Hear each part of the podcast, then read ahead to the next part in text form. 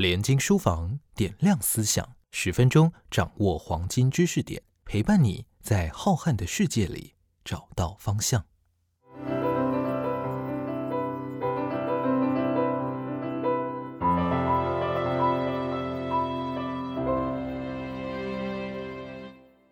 大家好，欢迎收听联经书房点亮思想，我是联经的主编李嘉珊。今天要跟大家介绍一本书，带领大家从服饰的发展看台湾历史。嗯，这本书叫《福尔摩沙时尚图鉴》。服装不只是遮蔽身体的日常用品，更是大时代变动下最忠实的见证者，是我们在了解台湾过去的文化时不可或缺的一部分。服装的历史就是台湾的历史。那这本书《福尔摩沙时尚图鉴》，它讲的是这三百年来台湾潮服志，内容提到大金衫、马面裙、三把头、剪脚眉、灯笼裤、麻里针鞋等等等这些非常精彩的服装。那我们邀请到了这本书的作者子宁，也就是台湾服饰志脸书专业的创始人之一，来跟大家谈谈这本书。子宁好。嗨，大家好，我是子宁。嗯，能不能请子宁跟我们说说这个粉砖和这本书的创作缘起呢？福尔摩沙时尚图鉴是一本就是属于台湾人的服装图鉴，就像有很多日本人介绍自己的和服或韩国人写就是传统服装的韩服一样。然后这一本书呢是由插画家重新绘制的图片为主，搭配我们就写的历史资料，介绍从十七世纪开始。荷兰人到台湾，然后到一九四五年日本人离开台湾，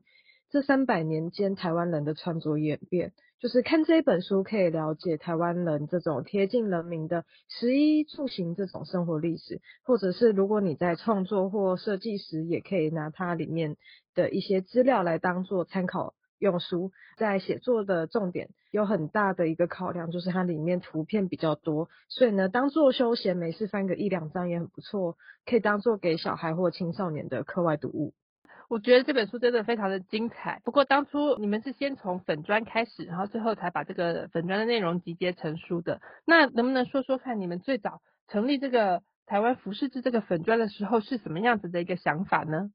成立台湾服饰志这个粉砖，算是有一点误打误撞，因为我跟这一本书的另外一个社群美编，就是也是我们粉砖的创始人之一，我们主要是大学同学，那我们是在大学期间成立的，哦，因为我们两个就读的是同一个科系，暑假的时候就会算是有点面临到就业的问题，然后某天我就突然间跟。就是另外一位伙伴，就是南城说，哎，要不然我们来做一个，就是小小的粉钻，就是当成我们读这四年来的毕业制作那样。所以那时候我们又正好对服装感兴趣，所以就决定了那时候的题目就是关于台湾的历史服装。也发现网络上也没有人做过，所以就这样子，差不多就是这样做四五年过去了。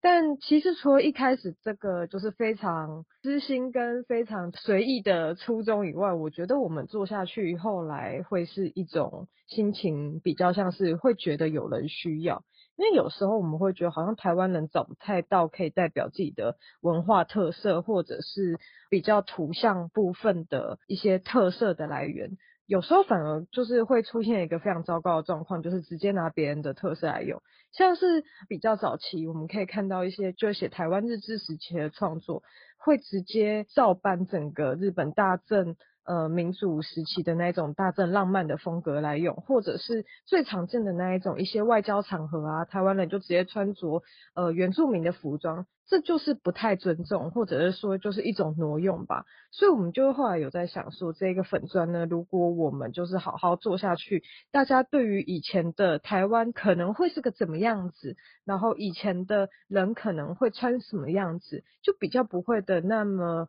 呃，随意的去拿一些属于日本也好啊，或者是呃原住民的文化来，就是那么随意的当做一个台湾人的象征图腾。而且就是我们在做一些考证跟文献搜查的时候，我们也发现一件事情，就是如果我们想要面对的客群之一，有一部分是关于就是拿台湾文史来做创作的创作者来说，这一种考证和文献搜查的。呃工作，其实是非常耗心神的事。所以如果我们把这种就是台湾的历史服装，然后比较针对汉人的这部分的资料，用一个比较简单轻松的方法，在让人吸收的时候比较不会那么困难，那是不是多多少少可以降低就是对于创作者来说非常消耗心神的考证跟文献搜查，这些创作者来说，就是查资料会比较方便这样。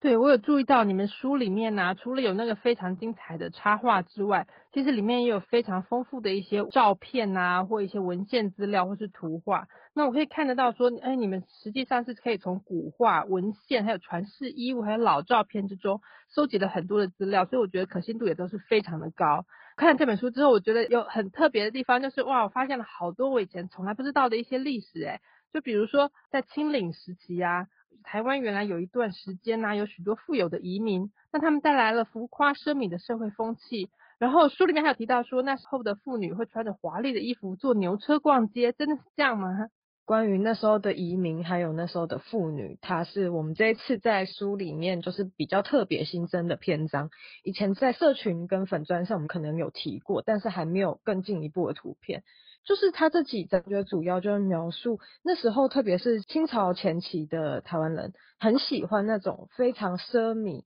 的风气，而且衣服常常乱穿，可以说是跟那时候的中国地区就是来的非常鲜艳，可是又非常邋遢。那时候的台湾人，他的穿衣流行主要有就是几点，就像是瓜子领啊，呃，龙摆尾跟凤点头。像是龙摆尾呢，它讲的就是把裤子的布料垂在身后，然后呢，你就随走路，后面的那一条布料就会随着你走路的时候晃来晃去，就很像你有个尾巴一样。那凤点头又是什么？凤点头，因为以前的袜子是袜带嘛，它不是像现在是那种松紧的，所以呢，它有一条需要系紧的那种带子。可是台湾人在穿的时候呢，他不会把它系紧，他会让那整个袜带上面就是这样子覆盖在你的脚背上，所以走路它就会这样子摆来摆去，它就会很像是就是俗称的凤点头一样，它就看起来就很像在点头。瓜子领它也是一个非常有趣的特征，因为它就是那时候的男性，特别是劳工族群，他们的领子它会上圆下尖，然后半露其胸，就是你可以说它是一个非常养眼跟令人注目的一个穿着吧。就是特别我们当时在看这种，就是有一点衣服穿的很随意呀，然后裤子松松垮垮的啊，然后。那个领口敞开啊，它这种流行就很像是呃我们现在在看，就是很早以前的国中生流行穿垮裤一样。啊，除了这些以外，就是女生也是穿的很华丽，就跟我们以前对于那种哎中国古代的女生啊，是不是都只能在闺房里面呢？的这种印象非常不一样。就台湾的女生呢，很喜欢看戏或逛街，特别就是清朝时期，而且他们逛街的时候呢，就是坐的不会是轿子，而是牛车。为什么是牛车呢？因为如果是坐在牛车上的话，才可以让每一个人都看到她的打扮。然后那时候，非常女生会很喜欢的就是红色，是红色上衣加黑色裙子，就是也是一个很常见的搭配。然后它的袖饰也很华丽。而且因为那时候台湾的主要发展中心在台南嘛，太阳很大，所以台湾女子还会有撑伞的习惯，所以就会这样子成群的穿着就是大红啊，然后黑色啊，然后秀饰华丽的那种衣服，就这样成群的走在街上。对于那时候就是说来到台湾的一些中国官员，就会觉得说哇，因为他们平常对于女子的印象就是都是在闺阁里面嘛，然后台湾。看到大家就这样子大摇大摆走在呃路上逛街，就会是一个很让人家冲击的画面。嗯，我觉得就算我们现在去想象一下，也会觉得说哇，好好夸张，很潮的感觉，就有点像说，哎，可能是我们这种父母辈的人，也许到了什么西门町之后，看到哦，每个人的穿着都觉得说好好奇妙这样子。对，而且书里面还提到说，那时其实男性的衣着也很特别，可以说是酷炫的台客风。怎么说呢？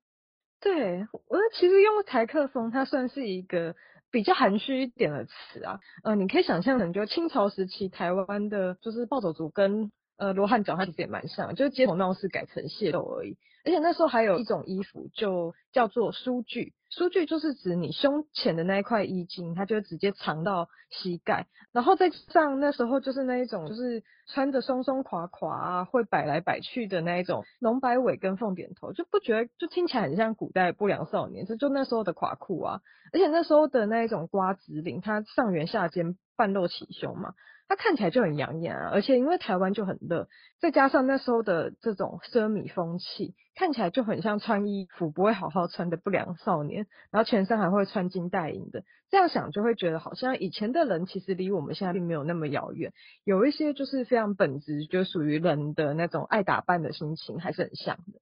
呃，我都可以想象说，如果看到你的邻居或怎么穿这样出门的话，你会觉得说啊，天哪，怎么会穿这样？嗯，我觉得大家对服装的喜好跟接受度，还有各各式各样的看法，其实在每个年代，大家都还是会有呃很相像的一些看法。不过过了清领时代，过了清朝的时代，到日治的时期，因为受到西化的影响，那你在书里面提到说，我们可以看到很多中西融合的服饰，比如说还有人会自己去改衣服，是怎么改的呢？日治时期，它非常有趣的一件事情，就是那时候有一个特色，就是西风东渐嘛。就是虽然大家平常传统贯穿的衣服是比较属于东方的这种服饰，像日本人他可能就是穿和服嘛。然后呢，台湾人呢那时候因为上一个时代是清朝嘛，所以他穿的就是那时候清朝就遗留下来的这种长袍马褂大金衫啊。可是虽然那时候是叫长袍马褂大金衫嘛，可是因为就是那时候台湾人为了区别说我们跟西洋人或者是日本人穿的不同，他就会直接叫这种衣服叫台湾衫。可是呢，就是在大家原来有穿着这种台湾服、台湾衫的这种习惯的情况下，又遇到了一些西方的这种思潮的影响，所以呢，它就会出现一点像是中西融合的服饰，比如说呢，像是把马褂。给改的，就是比较贴身一点。头发呢，就是把辫子给剪掉，可是呢，下半身却又是穿着原来的长袍马褂，甚至或者是穿着西装，可是呃脚的部分穿的是木屐。然后女生的部分呢，它其实比较常见的这种东方跟。呃，西方就是融合的，像是上半身穿着大金衫，可是下半身穿着的是西式的裙子。为什么西式的裙子？因为这种中式的裙子，它其实是比较像是一片布的，所以你穿的时候你是要就是把它缠在自己身上。可是西式的呢，是你是直接套上去就好了。而且西式跟中式它的裙子最不一样的事情是，你下面的部分你不用再加穿裤子。所以这是那时候这种上半身穿台湾服，然后下半身穿西式裙子，是日治时期就是台湾的女性蛮常穿着的一种方式。但我们在这一本书里提到一个非常有趣的案例，然后那一则的篇章就是叫巧手改衣的时髦夫人。那为什么它是一个非常有趣的案例呢？就是因为她会自己改衣服。这件衣服它的由来蛮特别的，因为我们一开始在查资料的时候，它本来是在呃我们里面的一篇参考资料里的论文看过，因为那时候台湾人的这种混搭风气很常见嘛。可是仔细看一下那张图片以后，我们都有被就是震惊到，因为它不是像我刚刚讲的那一种传统的大金衫加上西式裙子的搭配。那一个照片的主人翁他自己有改过衣服，他的里面呢是穿着衬衫。可是呢，外面在套大金衫，可是它的大金衫有改过，它改的很像就是我们平常外套式的夹克的样子。然后它的裙子呢，是它的图腾是属于比较像东方的，可是它整体看起来它是比较像西式的，而且它甚至在里面的衬衫上还加了一条领带，然后下面穿着的就是玛丽珍鞋的皮鞋，所以它整个看起来它是一个非常。跨越时代的前卫穿着，所以我们就去跟那一张图的后代联络，问说能不能授权这张图片给我们，因为这是一个非常有趣的图片。在没有看到那一张图片之前，我们完全没有办法想象到台湾人以前会有这样的创意跟那么前卫的呃审美。然后对方就同意了，然后他就变成是一个我们在写这本书时就一个非常有趣的缘分。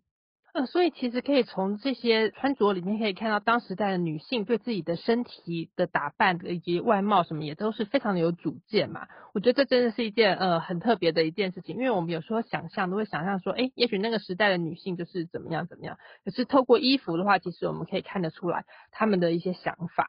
到了日治的晚期之后，因为战争袭来，到了大东亚共荣的皇民化时代，那时候平民百姓的穿着就受到了政治的打压。比如说那个时候啊，都会女子她们其实很喜欢穿旗袍，可是却不能穿，这是为什么呢？能不能请子宁为我们说一说？旗袍这个东西，它在日治时期的台湾是被叫做长衫。呃，为什么叫长衫呢？它其实是一个衣服，就是如果它的就是整件它超过膝盖以下，它就会被认为是长的。长衫的话，它是比较像是华南地区跟台湾比较常用的用法。旗袍它一开始呢，它是一个在上海那里就是流行起来的衣服。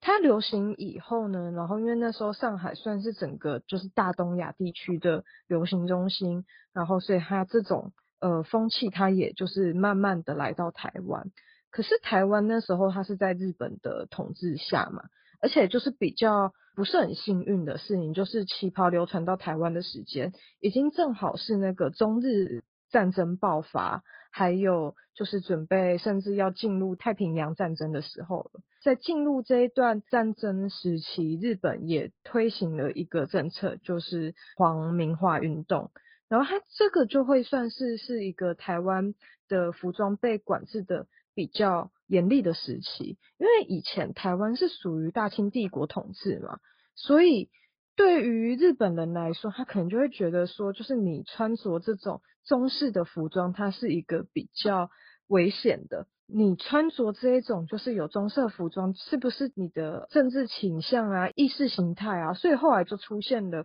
各种管制，像是你旗袍上面那种中式的布扣，它就是要剪掉，然后或者是就干脆不能穿。你走在路上还会被别人看说，就为什么这一种就是我们已经跟中国就是已经那么打的有点不可开交的非常时期，就是这种衣服。